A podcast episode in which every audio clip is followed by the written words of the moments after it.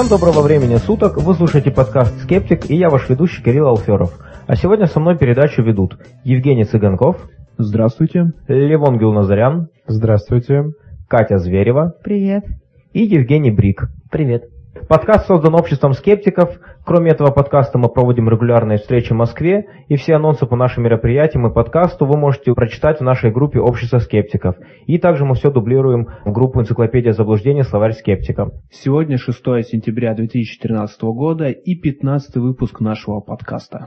Ну а сегодняшний выпуск я хочу начать с такой небольшой новости. Мне она нравится тем, что она отображает, мне кажется, суть увлечения наукой у многих людей, возможность науки переворачивать наше представление о мире полностью, когда ты понимаешь, что картинка, которую ты годами держал в голове, на самом деле теперь немножко меняется.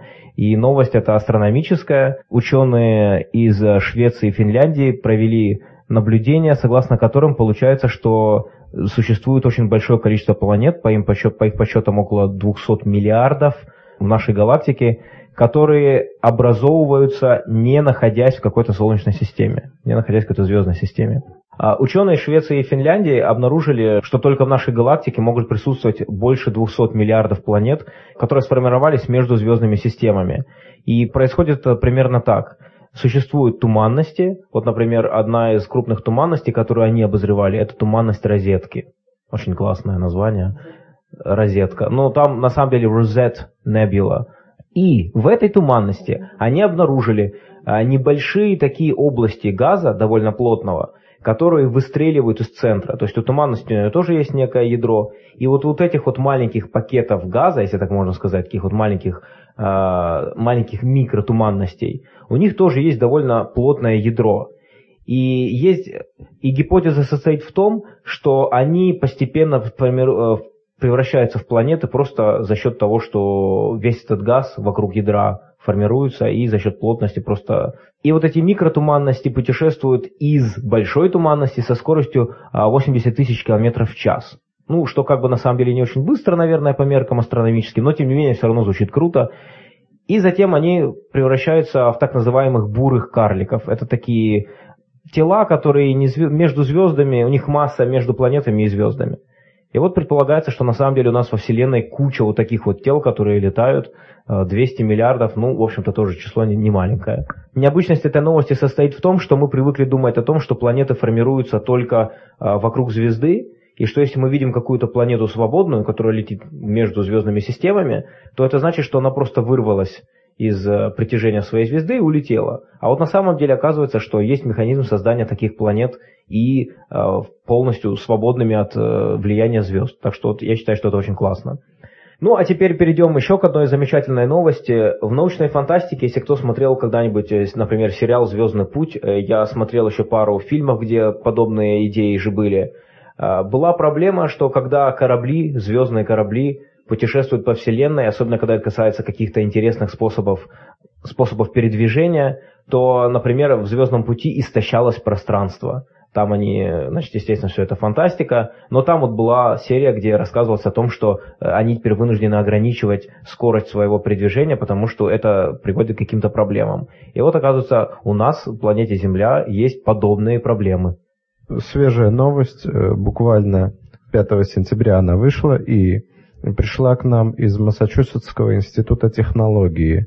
Э, в общем, э, основной посыл такой, что выбросы парниковых газов оказались больше при перелетах из различных стран в Австралию или Новую Зеландию. Исследование, в общем-то, насколько мы поняли, использовала, э, использовали математическое моделирование и существующую статистику по э, выхлопам с современных самолетов. В общем, небольшая преамбула, чем вообще опасны самолеты.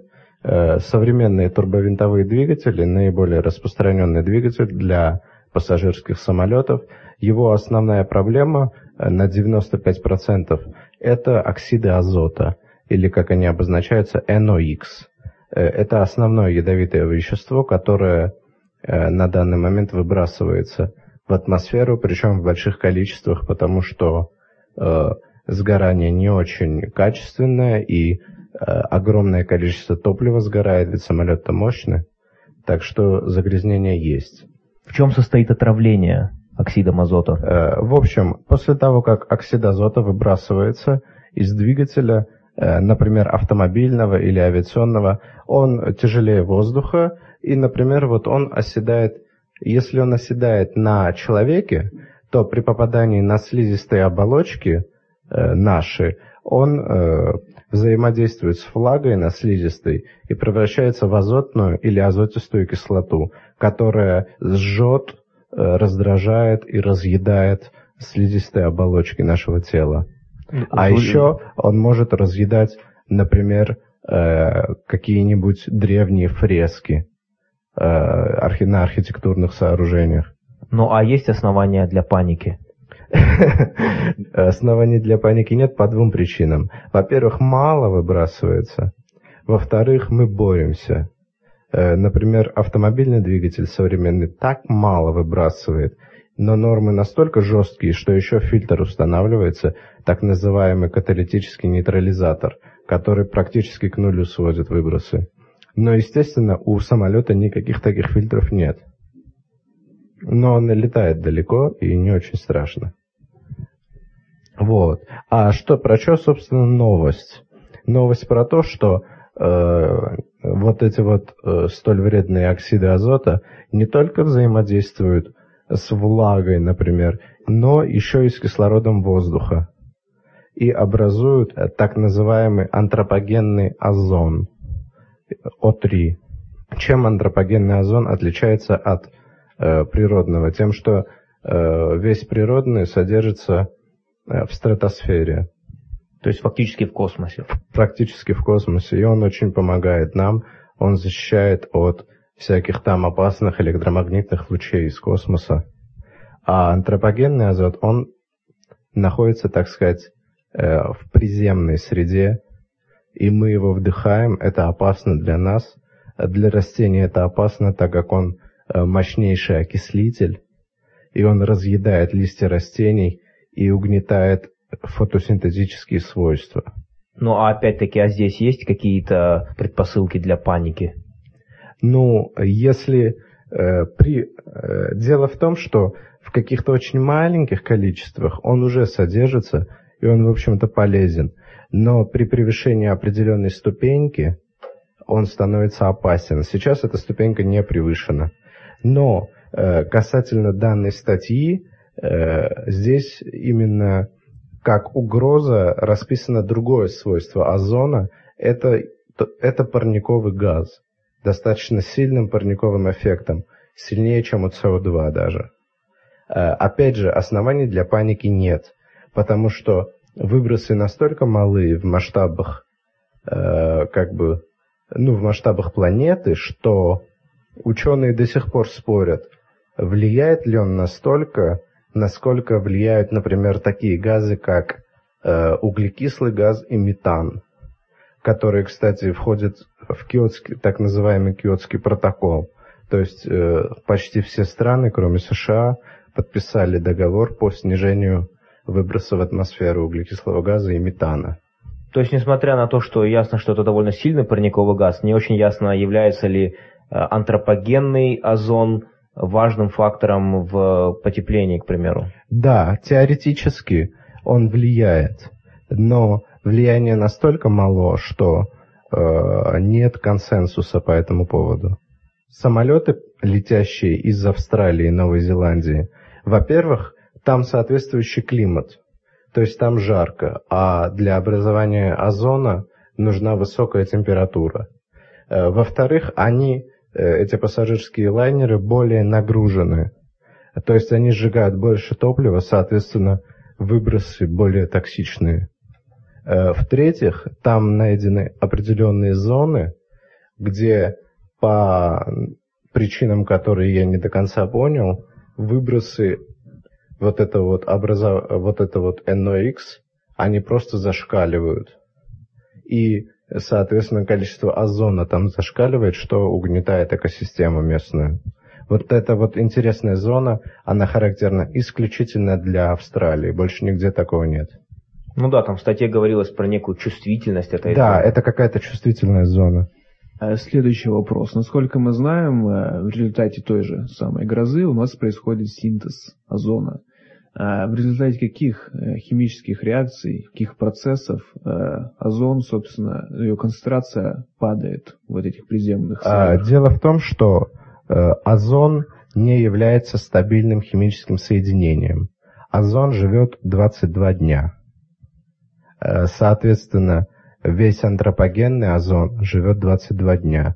Также озон от молнии. У него такой же срок жизни.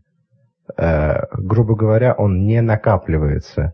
Поэтому озон влияет, э, не влияет в планетарном масштабе, а только в масштабе каких-то маленьких экосистем. Вот как, вот как вот здесь в Австралии.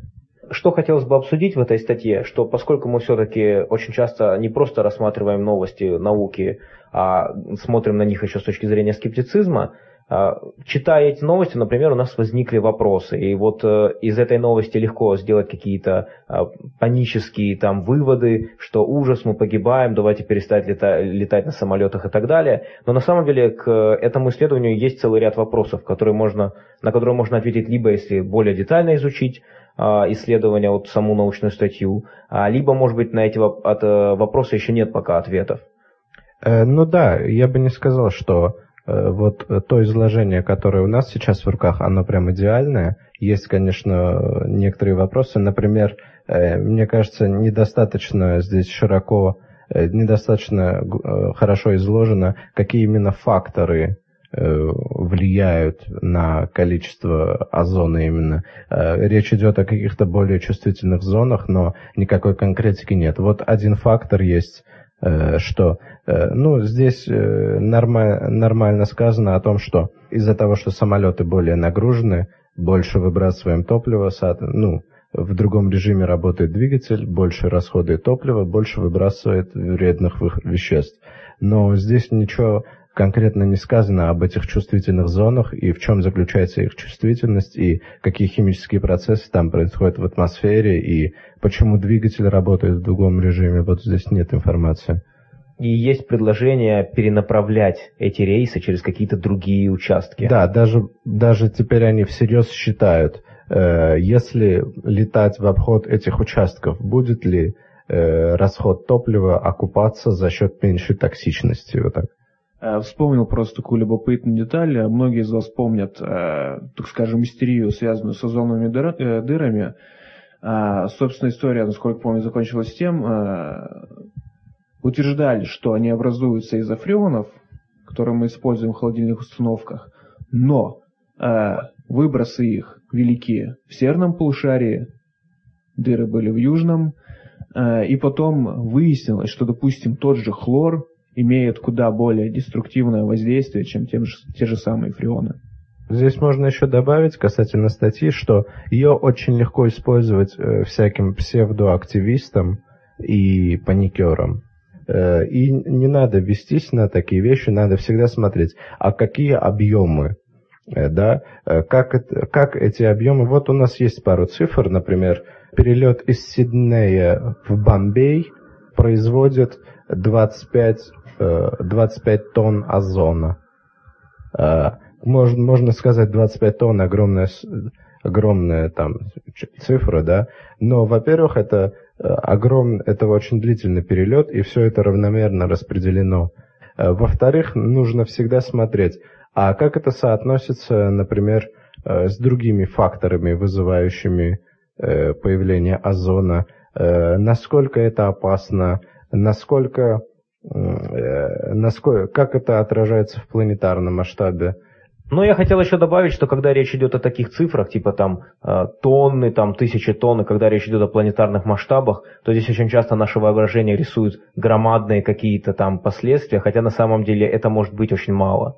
Это точно так же, как мы там э, рассматриваем астрономию, там тоже можно сказать, там какое-то количество там, миллиардов, еще что-то. Это в пределах даже галактики может быть ни о чем просто. А, да это может быть ни о чем в пределах, например, какого-нибудь таксопарка.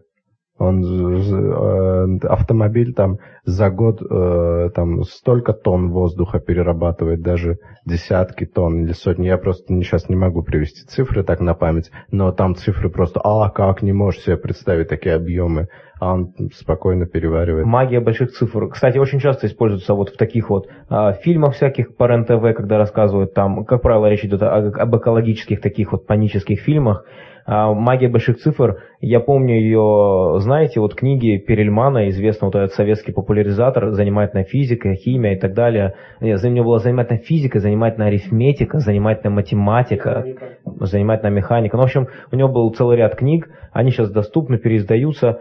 И у него в одной из книг, я не помню в какой, видимо, книги по математике, была классная картинка, э, где было приведены, и приведены в тексте цифры, сколько человек съедает за жизнь. И там было приведено, сколько он каши съедает, там фруктов всяких, там гороха. Я помню, мне запомнился горох, там что-то был вагон гороха, ну как-то так. Я не знаю, по, какой он, по какому меню среднему он смотрел, но тем не менее это как-то запомнилось.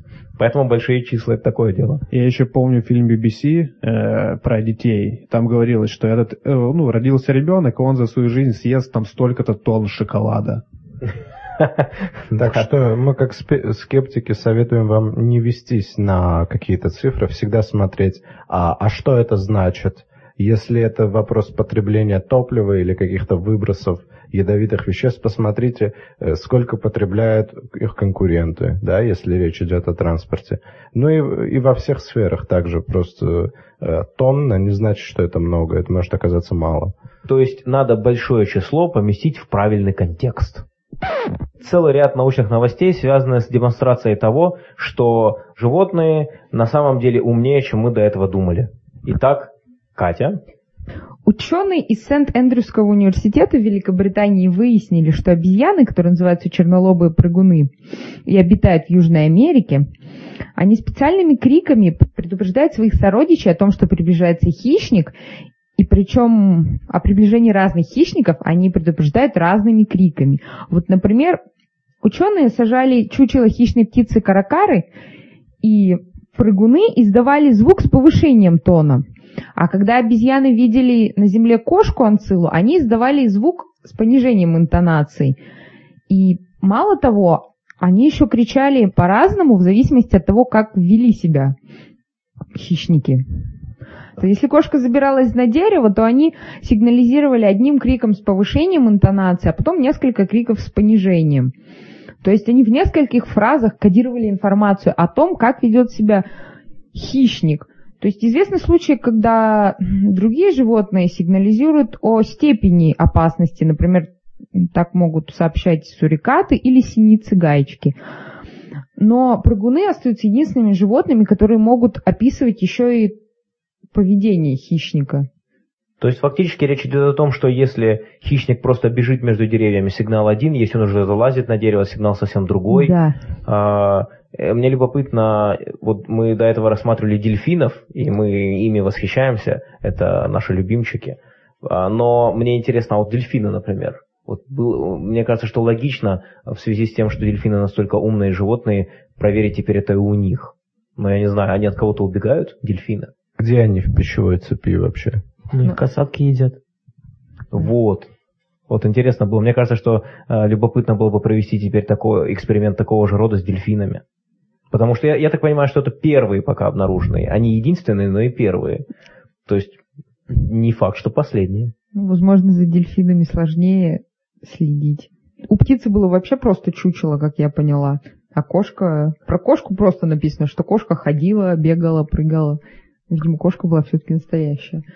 Ну, постановка эксперимента, безусловно, проще, чем для дельфина. Да, а как касатку заставить делать то, что нам касатки. нужно. Чучело касатки. Надувное.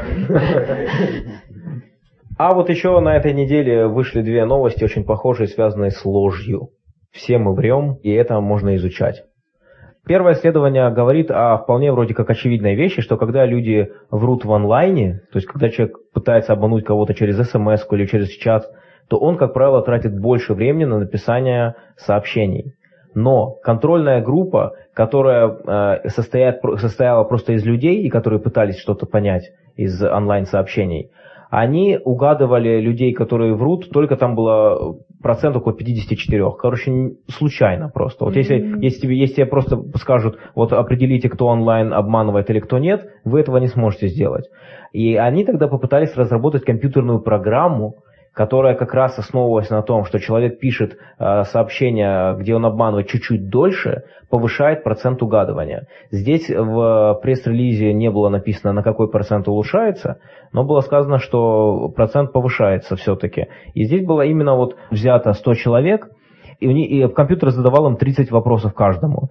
И была просьба в половине случаев э, обманывать, то есть отвечать неправду. И вот дальше компьютерная программа вычисляли, вычисляла. Это предварительное исследование, но вот довольно любопытное, что вот э, попытка э, определять, э, кто врет или нет, не видя человека, а просто по динамике его текстовых сообщений. А другая новость, которая меня заинтересовала, э, тоже вроде как, с одной стороны, довольно логичная, но ведь как часто оказывается, что логичные предположения не всегда верны. А здесь говорится о том, что ложь мы запоминаем, э, некоторые типы лжи мы запоминаем очень хорошо. Ложь можно разделить на два типа лжи. Ложь, когда мы говорим что-то, э, чего вообще никогда не было, то есть мы придумываем из головы, что там где ты вчера был, ты начинаешь придумывать. А и здесь мы запоминаем, как правило, эту информацию очень хорошо, потому что для этого требуется большое количество умственных усилий. Человек должен продумывать, чтобы не было противоречий. И в результате, если его через два дня спросить, а вот что ж ты все-таки делал поза-поза-поза вчера, человек вспомнит довольно детально. А есть еще второй тип лжи. Это когда человек отрицает то, что реально было. Например, так ты вчера был все-таки с Федором. Нет, нет, я не был с Федором.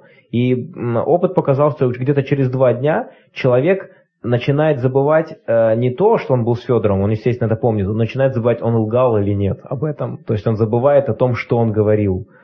И, э, как правило, тенденция к тому, что если спросить, так ты был Федором, он может сказать да, потому что он забыл, что он говорил нет до этого. То есть люди начинают путаться в показаниях. У меня знакомая девушка так делала, чтобы не путаться, вела дневник. Кому она что наврала.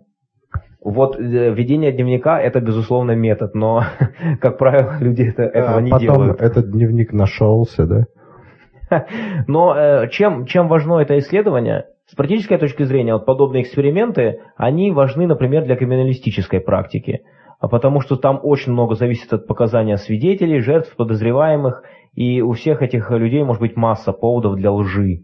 И поэтому желательно владеть каким-то а, психологическим инструментарием, хотя бы какими-то ориентирами, чтобы понимать, как в этих показаниях разбираться. Кстати, а, мне кажется, что а, в связи с развитием нейрофизиологии, в связи с пониманием вот масштабности всех этих когнитивных искажений, вот полагаться на показания в суде, я надеюсь, что когда-то эта практика начнет отходить на задний план, а на передний план начнут выходить именно все-таки какие-то научные методы. Потому что вот такие вещи, как, например, э, наша память, как мы с ней работаем, там какой-нибудь эффект телескопии, когда человек сшивает э, время а, между, от одного события и другим, между событием А и Б, например, смысловой, смысловым нарративом, хотя было 6 месяцев, он, ему может казаться, что прошла неделя. Ну, как мы говорили в прошлом выпуске, ошибка когнитивная, связанная с сознанием задним числом, даже если людям говорили, что она есть, и вы можете ее допустить, это не работало. Вот э, яркий пример. Например, ошибки восприятия, связанные с ограничением внимания, с ограниченностью нашего внимания, они тоже работают все время. А, известный эксперимент проводили, когда а, людей просили смотреть на видео, где стояли люди в кругу и передавали друг другу мяч перекидывали баскетбольный мяч. И нужно было посчитать, сколько раз люди передали друг другу мяч. Вот человек смотрит и считает количество мячей и говорит, вот они передали мяч 15 раз. Я им говорю, да-да-да, круто. А вы не заметили, что в этот момент а, в центр а, круга вошел, а, вошел человек, одетый в... Костюм обезьяны. В костюм гориллы, да. В костюм гориллы, потанцевал там и ушел. И, как правило, большинство людей не, не обращало на это внимания. Но что самое интересное, что после того, как людям сказали об этом, и они смотрели видео повторно, они обращали внимание на гориллу, но не обращали внимания во втором видео, что там, например, менялся фон. Прямо в середине просмотра видео фон менялся с синего на красный, и они этого уже не, обращ... не замечали. И это связано с тем, что у нас очень ограниченное внимание, мы не можем обращать внимание на все. Наш мозг фильтрует. Ну и как мы говорили уже тоже в одном из выпусков, в том, что память нас тоже подводит. Нас все вообще подводит. Ужас. Да, вот что касается свидетельских показаний, уже сейчас э, они не являются конкурентами вещдокам. Э, ну, так что я думаю, не за горами тот момент. Это даже, э, грубо говоря, это даже не связано с скептицизмом, просто с судебной практикой, когда э, на двух свидетелей три особых мнения. И просто на основе этого сейчас потихоньку отходят от этого. И м, если что-то серьезное, стараются всегда э, объективные доказательства искать. Правда, это не, не всегда возможно, и все зависит от, э, так сказать, качества судебного процесса, но такая тенденция есть. В случае суда присяжных у нас, естественно, есть конформизм. А конформизм это что? Представь себе такую ситуацию. В комнате сидит 10 человек, причем 9 из них актеры. На стол ставят пирамидку, скажем, черного цвета. Э, 9 человек, актеров, отвечают на вопрос, какого цвета пирамидка, отвечают, что она белая. Десятый человек э, с большой долей вероятности тоже скажет, что она белого цвета. То есть примет мнение большинства. Ну, несмотря на то, что он видит своими глазами, что пирамидка на самом деле черного цвета. Я вот видел такие эксперименты в советском фильме, где э, это про- там было много экспериментов с детьми. И вот там дети сидели вокруг стола, и было что-то подобное. Да, естественно, я видел этот э, советский фильм. Эксперимент с пирамидкой был с детьми, но эксперименты по конформизму, которые ставили над взрослыми, давали схожий э, результат.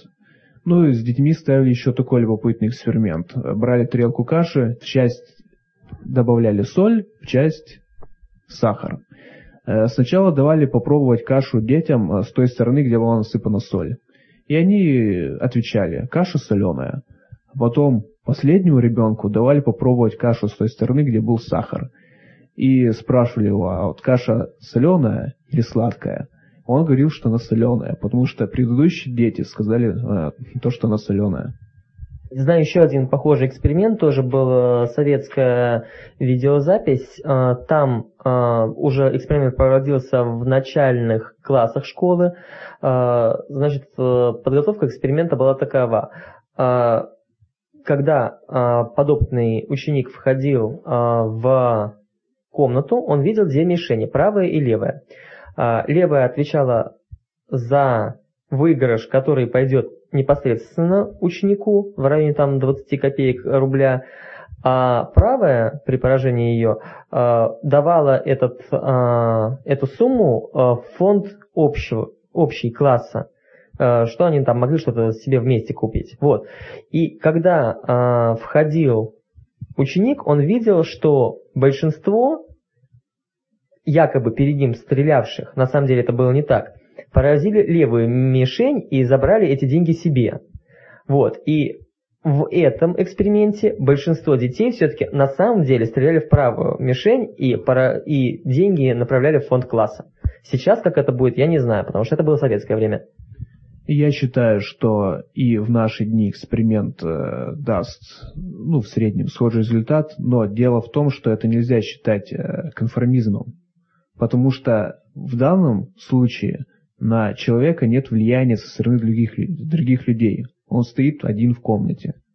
Но здесь, я так понимаю, большее влияние имеет вот этот разброс. Если бы человек зашел и в левую мишень, где награду давали бы ему, было бы меньшинство, а большинство отдало бы классу, вот как бы он повел, неизвестно. Неизвестно, да. Интересно. То есть, может быть, он действительно сказал бы, да ладно, в классу ждали много, возьму-ка я себе. Вполне возможно. То есть, мне кажется, что дело не столько в советском времени и в культуре, сколько вот в этом вот изначальном, э, вот в этом изначальном распределении. Есть еще похожая закономерность, э, это называется закон разбитых стекол. Э, Когда это, она, по сути, означает, э, если мы разобьем пару стекол в здании, то со временем все они будут разбиты. Или, например, если кто-то промахнется окурком мимо пепельницы, со временем там будет гора окурков. А если не промахнуться, то э, сохранится вот аку- аккуратность и чистота. Но это как бы тоже не является конформизмом, потому что нет прямого влияния чужого мнения. Это только результаты. Э, Да, э, и этот закон не зависит от того, видит ли другой человек э, как бы кто э, намусорил или кто разбил окно, или он только наблюдает за результатом. Этот закон работает всегда, но он не является действительно примером конформизма. Э, о нем можно сказать только, что здесь так принято, я делаю так же. Эффект здесь так принято. 14 апреля 2010 года произошло извержение вулкана Эя Фидлай Окудль, и тогда в нашей стране было целое движение людей, которые учились произносить это слово. Но, как я думаю, многим нашим слушателям известно, есть целая научная дисциплина, где таких слов полно. Это химия. Катя? Недавно был открыт новый вид химических реакций учеными из Массачусетского технологического института и университета Миннесоты. Суть этой реакции сводится к тому, что при низких температурах происходит окисление, в результате которого происходит распад сложных органических молекул, которые называются гамма-кетогидропероксиды. И эта реакция, как утверждают ученые, играет важную роль в атмосферных процессах, обеспечивает формирование влияющих на климат аэрозолей. Она участвует в биохимических процессах, происходящих в нашем организме, а также в работе двигателей внутреннего сгорания. Что интересно, догадку о существовании этой реакции высказал работник компании Ford Штефан Корцик еще 30 лет назад. Но доказательств этому он не нашел и, я как понимаю, забросил это дело. А относительно недавно один из авторов нынешнего исследования, которого зовут Амрит Ялан, признался, что он узнал об этих разработках совершенно случайно, когда он искал информацию совершенно другого исследования и наткнулся на эту работу, у которой не было доказательной базы. И они с коллегами решили, что стоит проверить эту работу. Причем интересно, что базовых химических реакций известно 36, а теперь это как раз 37-я. А есть еще одна свежая новость из мира химии – о том, что из атомов серебра сформировали крайне стабильные суператомы. А что такое суператомы? Суператомы – это кластеры атомов, которые обладают некоторыми свойствами отдельных атомов. Это является атомом вещества. То есть это является атомом серебра по. Суператомом серебра. Суператом, но не атомом Я серебра. хочу состоять ну, из да. суператомов. Суператом. Да. А он сохраняет это, это, химические кажется... свойства атома. Так она же сказала. Только что сказала, что обладает некоторыми свойствами. Некоторые. Да, не, а. ну то есть это не атом как таковой.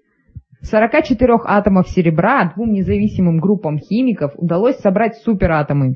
И они обладают уникальной химической стабильностью. Работали над этим две группы, и серебряные наночастицы имеют сходное внутреннее строение и различаются только видом внешних оболочек. В отличие от большинства обычных наночастиц, суператомы серебра почти одинаковы. И это не только упрощает их очистку и делает их поведение более предсказуемым, а практическое значение их заключается в том, что эти частицы можно использовать в качестве поглощающих свет веществ в солнечных батареях. О, альтернативные источники питания. В нескольких выпусках подкаста мы говорили про New Farm э, сайт и говорили о том, что это гомеопатия в новом флаконе. А вот сейчас мы можем вполне поговорить именно про гомеопатию, потому что эту тему мы подробно еще не поднимали. В гомеопатии есть такое понятие, как разведение. D, C, M, LM и так далее. То есть, когда вы берете э, первоначальный раствор, оставляете от него, допустим, десятую часть, если это десятое разведение, и добавляете 9 частей воды. А сейчас э, давайте вспомним, откуда вообще пошли эти разведения. Основоположником гомеопатии можно считать христиана Фридриха Самуэля Ганнемана. Его имя такое же длинное, как и название некоторых химических препаратов.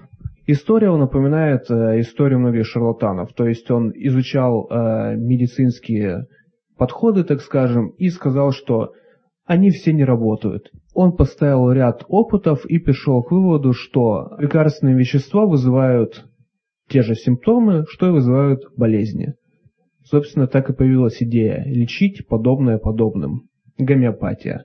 Также вел он и аллопатию, то есть это э, лечение веществами, которые вызывают противоположные симптомы болезни.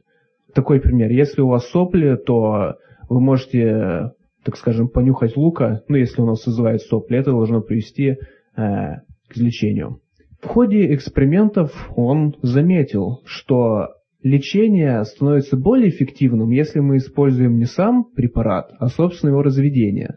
То есть, э, как я говорил, уменьшим, допустим, концентрацию в 10 раз, если это D разведение, или если это разведение C в 100 раз. Что и неудивительно, так как тогда лечили такими веществами, как мышьяк, ну, собственно, если вы дадите мышьяка меньше, то вероятность того, что человек э, выздоровеет, возрастет. Так и у него ну, возникла идея этих разведений. То есть довольно типичная история многих шарлатанских учений. Берется какой-то один индивидуальный пример или несколько опытов, которые удались, и затем на их основе делаются глобальные выводы по всем людям и по всем остальным болезням. Ну теперь давайте э, вернемся в наши дни и, собственно, вспомним о химии. Если мы э, возьмем ну, там 500 мл воды, допустим, 200, 300, неважно, и добавим э, некоторое количество э, лечащего нашего вещества, ну, допустим, это будет 50 грамм, это будет порядка 1 моль вещества. Ну, собственно, 1 моль вещества, э, вспомним, это у нас количество атомов, которое содержится в 12 граммах чистого изотопа углерода 12.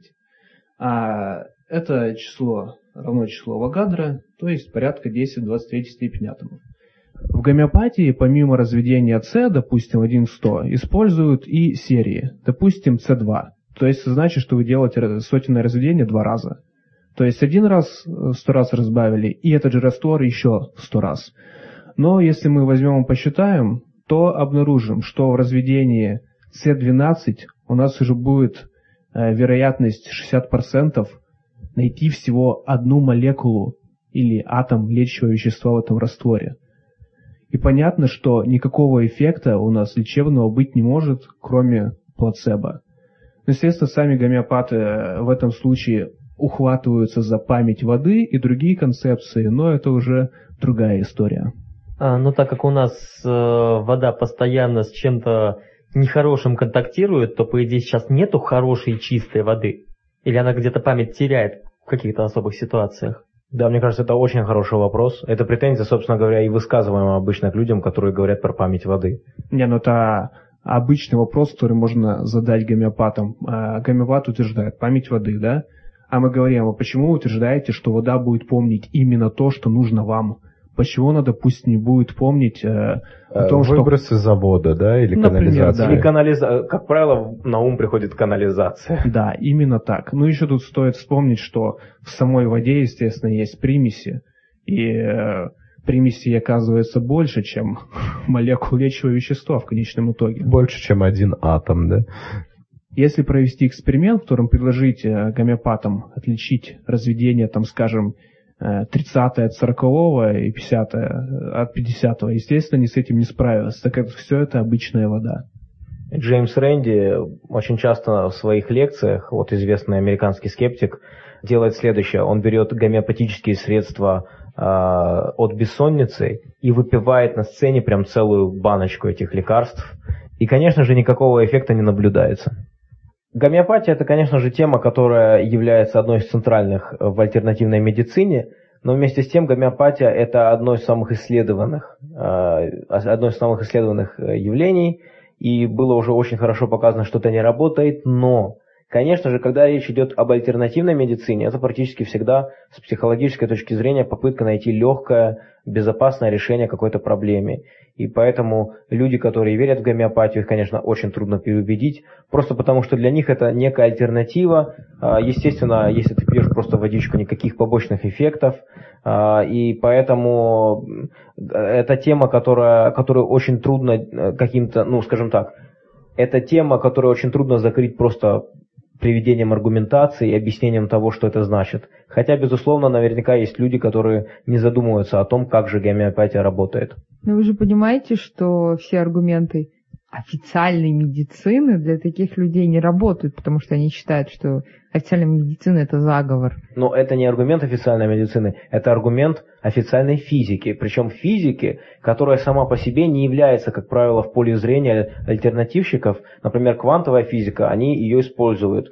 Если какая-то там ядерная физика или еще что-то такого рода, они могут говорить, что здесь заговор. А когда речь идет о каких-то вещах типа а, числа Авогадро, как правило, здесь вроде э, трудно что-то сказать, и люди, которые э, верят в эзотерику, во всякие такие альте- альтернативные вещи, у них как раз есть симпатия к такой простой физике. Там механика, там воду смешать, нагреть Я что-то, это им понятно. Не сказала, что это совсем простая физика. Все-таки надо сесть и разобраться, что такое число Нет, ну, Авогадро, что такое Это моль. понятно, но я имею в виду, что это простая физика, в том смысле, что это не современные сложные концепции типа квантовой механики.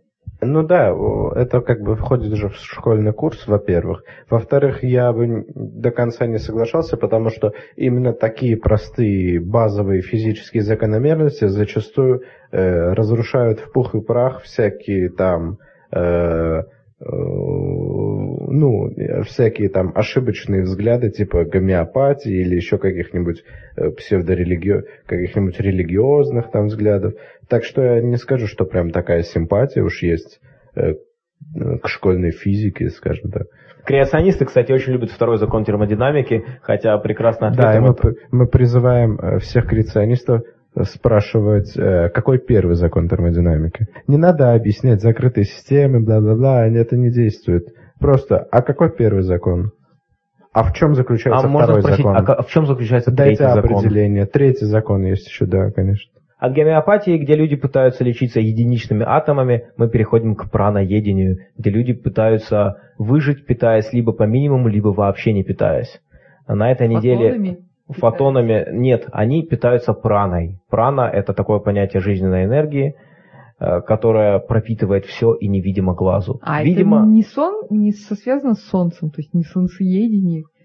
Ну, это, это связано с праной, это связано с солнцеедением, это все стороны одного и того же феномена. А, Разные люди, которые практикуют, разные, не знаю, как сказать, практиканты, разные адепты этого дела объясняют этот феномен по-разному. Но суть остается в одном, что человек не ест и питается какой-то энергией, так скажем, в общем смысле. А одна из самых известных личностей здесь это Джасмухин. А, Значит, она австралийская сторонница пранического питания, и она известна тем, что значит, э, программа 60 минут пре- предложила ей продемонстрировать свои способности, а, но уже через 48 часов эксперимента у нее наблюдалось и сильное обезвоживание, и артериальная гипертензия. В общем, через некоторое время эксперимент прекратили, потому что была уже опасность того, что а, будет почечная недостаточность. И этот, конечно, эксперимент, по идее, должен был бы показать, что это не работает. Но, тем не менее, Джасмухин сказала, что а, проблема была в том, что воздух был загрязнен. Поэтому она-то питалась вот воздухом, вот этой силой из воздуха, и поэтому, а, значит, э, вот это объяснение якобы как бы ей позволило сказать, ну, а вы знаете, а что-то такого. А вот у меня сразу вопрос. А она только через 48 часов поняла, что воздух загрязнен? Почему она сразу не заявила там через час после начала эксперимента, что воздух загрязнен и надо менять? Я так скажу, она через 48 часов придумала отмазку о том, что воздух был загрязнен. Я думаю, что это объясняется именно этим. Потому что если бы она сказала с самого начала, ой, вы знаете, ребят, тут загрязнен воздух, давайте перейдем в более, э, в локацию с более чистым воздухом, то это бы было и не ей на руку. А, естественно, это объяснение было придумано задним числом уже после того, как все дело, все прошло. После того, как она вышла из больницы. Причем, что любопытно, на четвертый день а, она признала, что теряет вес, но при этом утверждала, что чувствует себя прекрасно. И она утверждает, что потребляет не более 300 калорий в день в течение последних 15 лет, черпая энергию из космических частиц, которую она называет праной. И она также говорит, что не может полностью обходиться без воды в течение длительного периода. Кстати, есть вода такая, куда можно добавлять какие-то вещества питательные и, в принципе, питаться водой. Поэтому э, если есть проводить... как- Белковые коктейли, да, гейнеры. Типа того, да. И и если проводить эксперименты с такими товарищами, конечно, надо давать им воду исключительно проверенную. Дистиллированную. Зачем им лишние вещества? Ну да, жидкая пища, это же не проблема, та же глюкоза, жидкий белок, это вообще нормальная еда. Кстати, с именем этой Джасмухин связано, оказывается, три смертельных исхода. И по поводу одного из них она сказала, что барышня по имени Лени Моррис не имела достаточной мотивации. Да. Поэтому и окочурилась. Ну а говорим мы на тему праноедения вообще, потому что я связался с праноедкой в России Ольгой Подоровской. И судя по ее фотографиям, мы можем решить, что прана очень калорийная. Да, выглядит она не совсем а, так, как йоги обычно выглядят. Она довольно упитанный человек, и в комментариях очень часто эту претензию ей предъявляют. И она рассказывает историю о том, что на самом деле праноедение может приводить как раз к очень такой здоровой диете, что это дает кучу питательных веществ, и что люди, которые переходят на праноедение, как раз наоборот поправляются. Прана, попадая в организм, превращается в жир. У меня возникло желание с ней связаться после того, как на YouTube я увидел ее видео, и она там очень активно говорит о том, что она предлагает всем проверить ее, предлагает проводить эксперименты, а, и, ну, я ей просто написал, говорю, скажите, а вы серьезно по поводу экспериментов? То есть вы готовы реально, а, там, например, потратить какое-то время вот, и в контролируемых условиях ничего не есть, не пить? На что она сказала, вы знаете, это вчерашний день. Вот э, я бы хотела большего, я бы хотела э, не просто провести эксперимент, там, пока, чтобы меня, там, как говорится, под стекло поместили и следить за мной. Я хочу взять группу из 5-10 человек, из 5-10 человек, и, э, значит, провести семинар по переводу этих людей на праноедение, а продемонстрировать это все в контролируемых условиях. Мне для этого это всего лишь надо там несколько тысяч долларов, я уже договариваюсь с канадским телевидением. И я, честно говоря, вот именно после вот такого обмена я понял, что я захотел немножко поговорить с ней еще, а, потому что я ей сразу сказал, вы знаете, почему вы считаете, что поместить вас под стекло это вчерашний день? Она ответила, что ну, понимаете, э, пора не только доказать реальность этого явления, но и его доступность желающим. Что, в общем-то, довольно смешно, потому что это было бы пора, если бы реальность этого явления действительно уже была бы доказана сто раз, тогда это было бы вчерашним днем. Но этого-то не было сделано, поэтому прежде чем э, вкладывать какие-то большие деньги в проведение сложных экспериментов, а также она говорила о том, что участие в этом, в этом переходе платное, там сколько-то тоже там тысяч долларов, а, и даже после того, как она мне это написала, она мне предложила а, распространять эту идею. То есть она сказала, что вот надо найти 10-15 человек, поэтому, пожалуйста, вот распространите это среди ваших знакомых, и надо рассчитывать, что участникам придется оплатить часть суммы в размере 3-4 тысяч долларов. А затем пишите мне в личку, пишет А она. у нее своих соратников нету, что ли, которые готовы? Видимо, нет. Видимо, она вот пытается каким-то образом таким действовать. Причем когда я немножко надавил на нее и сказал, вы знаете, это не вчерашний день, и то, что вы предлагаете, это просто бесполезная трата средств, для начала докажите, что это вообще реально. Она сказала, что она согласна. И хотя наше общество скептиков пока очень молодое, и нам вряд ли под силу проводить эксперименты такого рода, хотя если кто, у кого-то есть какие-то там э, возможности, обязательно связывайтесь с нами. Но так или иначе, нам просто интересно сейчас хотя бы просто разработать протокол возможный, предложить ей и хотя бы услышать в ответ ее согласие. Ну, это хоть, хоть какой-то шаг. При этом то, что она предлагает людям, которые, которых она хочет приводить к параноедению, это следующее. То есть требования кандидатам в ее э, эксперименте. Это медицинские анализы, ясно, там отсутствие паразитов, э, там грибковые заболевания. Э, дальше второе, любопытно, полностью прочищенная печень. То есть вы ее почистили 10-15 раз. Что это значит почистить печень, я, честно говоря, не очень понимаю. Она, она пишет следующее. «А, вы почистили печень 10-15 раз, из нее выходило много билирубина, и вы дочистили ее до того момента, когда что-либо перестало выходить. Я, честно говоря, а, не являюсь медиком, и я не знаю, насколько эта фраза грамотна, но у меня создается впечатление, что это не очень грамотная фраза. Нам сказали, что если билирубин перестает выходить, то это у, нас, у вас уже печень не работает. То есть, иными словами, она может работать только с трупами фактически. А, третья, конечно же, замечательная вещь, которая встречается в очень большом количестве альтернативной медицины, это очищенный кишечник от патогенной слизи. То есть а, мы разбирали коралловый клуб, они тоже очень любят говорить, что ваш кишечник полон всякой ерунды, это нужно очищать, ваш кишечник весь в слизи, которую нужно выводить. Это уже само по себе псевдонаучное заявление. И четвертый пункт – стаж сыроедения. Вот где кроется еще такая вещь, то есть она в основном распространяет свои, э, свои услуги среди сыроедов. А, Причем, что еще интересно, на YouTube есть записи ее конференций. Под конференциями я имею в виду Skype конференции. Она устраивает платные Skype конференции, где она учит людей переходить на праноедение.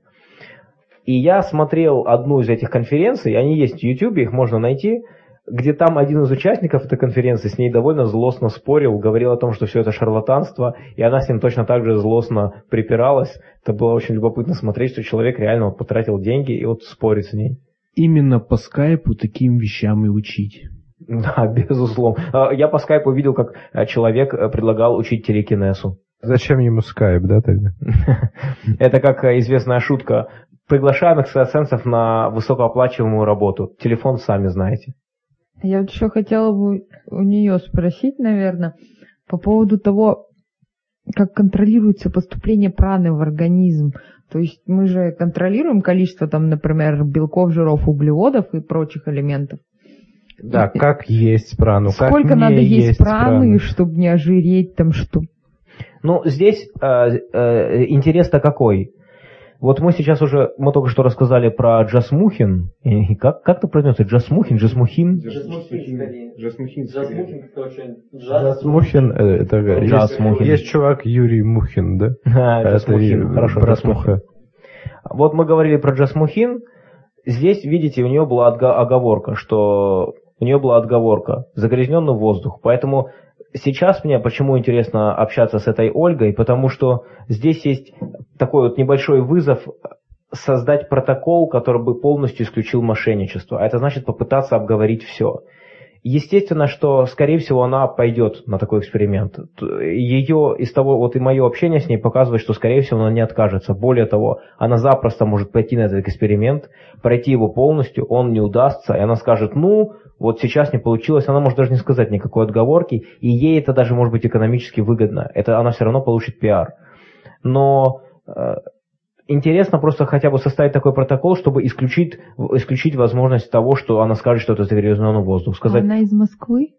Или откуда она? я не знаю, откуда она. Э, Я хочу здесь дополнить, что в случае Джасмухин э, протокол был, в общем-то, абсолютно нормальный. Э, Фишка в том, что, как ты сам сказал, э, в процессе ее спрашивали, как она себя чувствует, и она говорила, что у нее хорошее самочувствие и что все в порядке. То есть она ее спрашивали, ну, ее конкретно про загрязненный воздух не спрашивали, но ее спрашивали про факторы мешающие.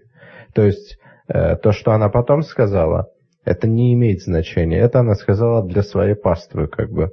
А э, с точки зрения эксперимента имеет значение только то, что она говорила во время эксперимента. И у них задокументировано, что она говорила, что чувствует себя хорошо и что все в порядке. Если она из Москвы, то грязный воздух, он как бы везде грязный. То есть, Да, да, да. От, от голода бы Она умерла уже.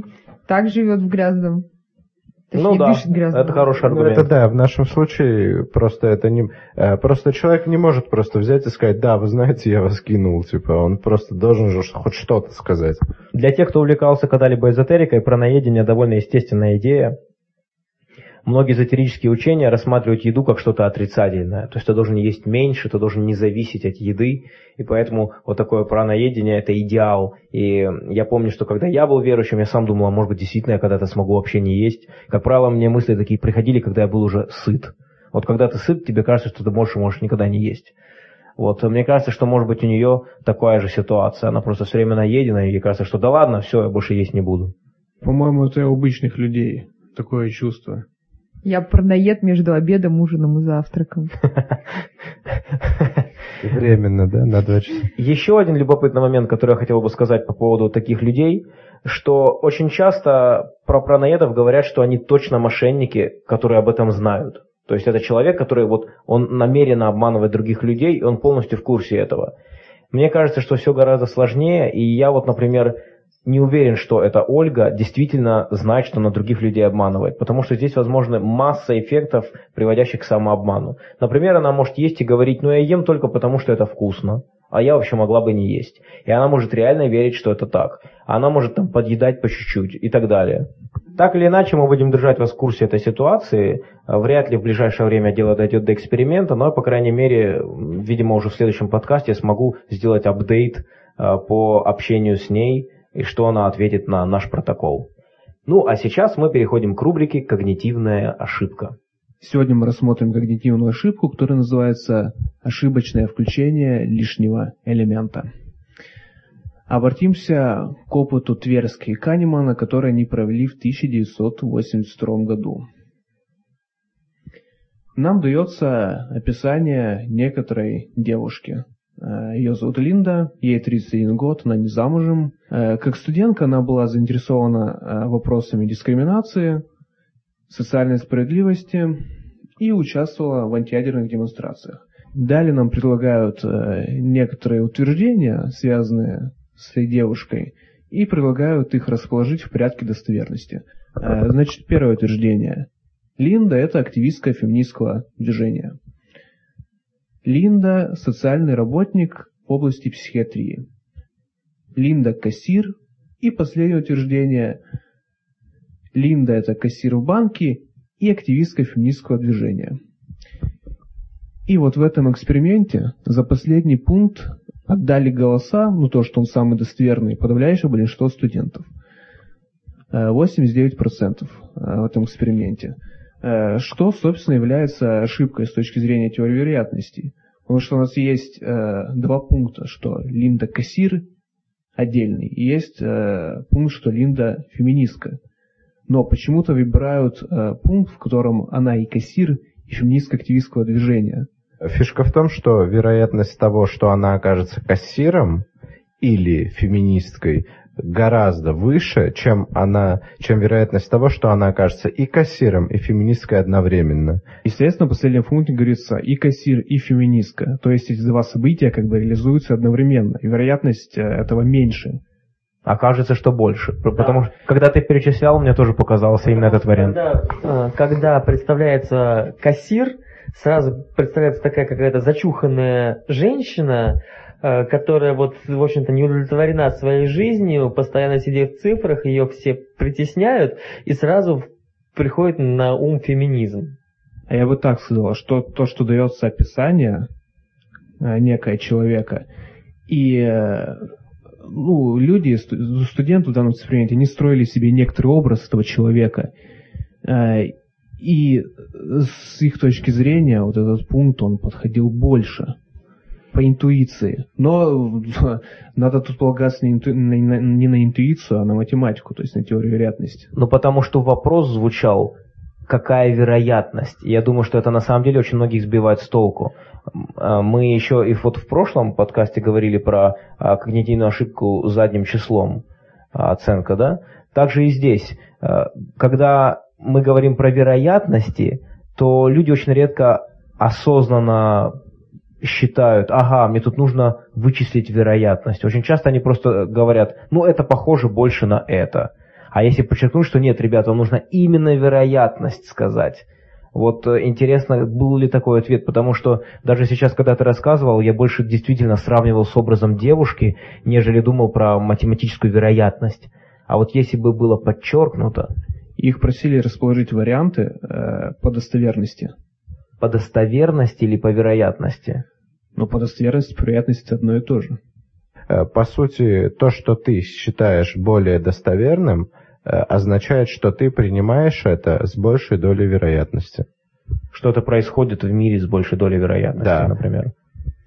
Ну, давайте теперь обратимся к следующему эксперименту. А, предположим, что у нас есть кубик, а, у которого четыре зеленых стороны и две красных.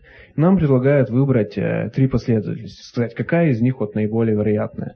Первая последовательность – красный, зеленый, красный. Вторая последовательность – зеленый, красный, зеленый, красный. И третья – зеленый, красный, красный, красный. И, как ни странно, люди говорят, что наиболее вероятна вторая последовательность, то есть э, зеленый, красный, зеленый, красный. Но первая последовательность, которая из трех вариантов, она полностью входит во вторую. То есть вероятность того, что она выпадет, существенно выше.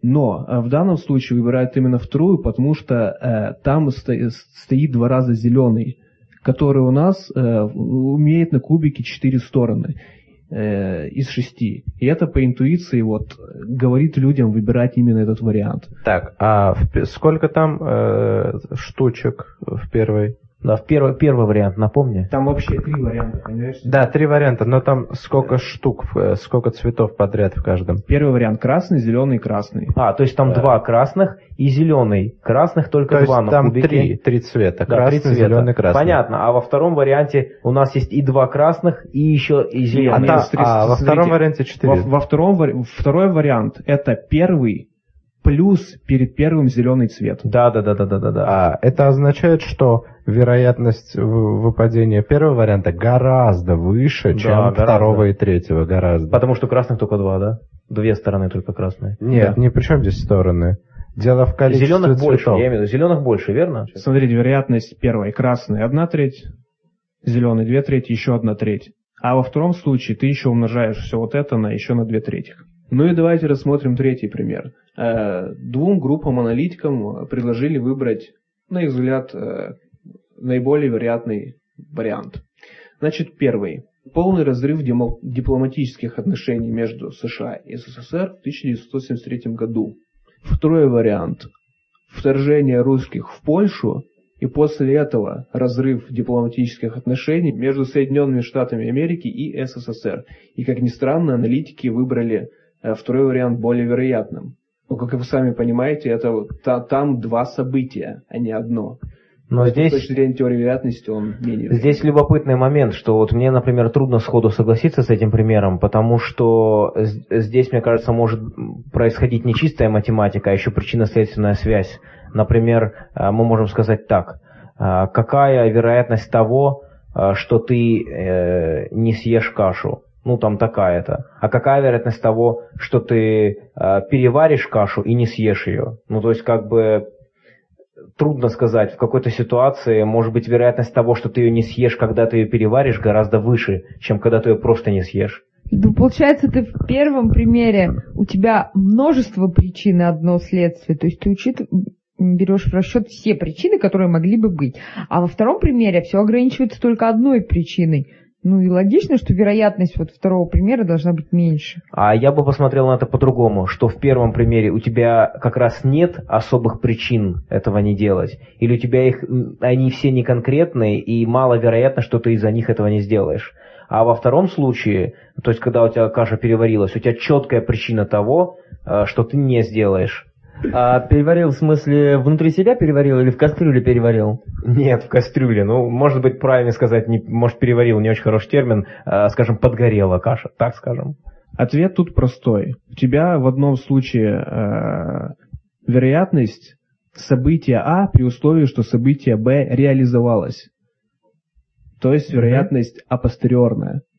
То Так. есть ты кашу переварил, и э, то событие произошло. И Ты говоришь, какова вероятность события того, что ты ее не съешь, при условии того, что ты кашу переварил. Да-да-да-да-да. Естественно, она будет э, в данном случае высока. Но тебе надо рассматривать э, два события. То есть вероятность того, что ты кашу переварил, раз. Ага, И умножить её- это на вероятность того, что ты кашу не съешь. Верно, все, я понял. Мгм. Да, в общем, очень хорошее когнитивное искажение. Тот факт, что мы по поводу него спорим, доказывает только, что все это очень трудно для нашего сознания, вот все эти вероятности. Трудно переварить. Да, но я надеюсь, что для наших слушателей будет нетрудно переварить то, что наш выпуск подходит к концу, и мы прощаемся с вами до следующей недели. Успехов вам, э, ставьте лайк, вступайте в группу общества скептиков и комментируйте наш подкаст. Э, До свидания. И еще приходите на наши встречи. Спасибо, что были с нами. Всем до свидания и переваривайте кашу только в себе.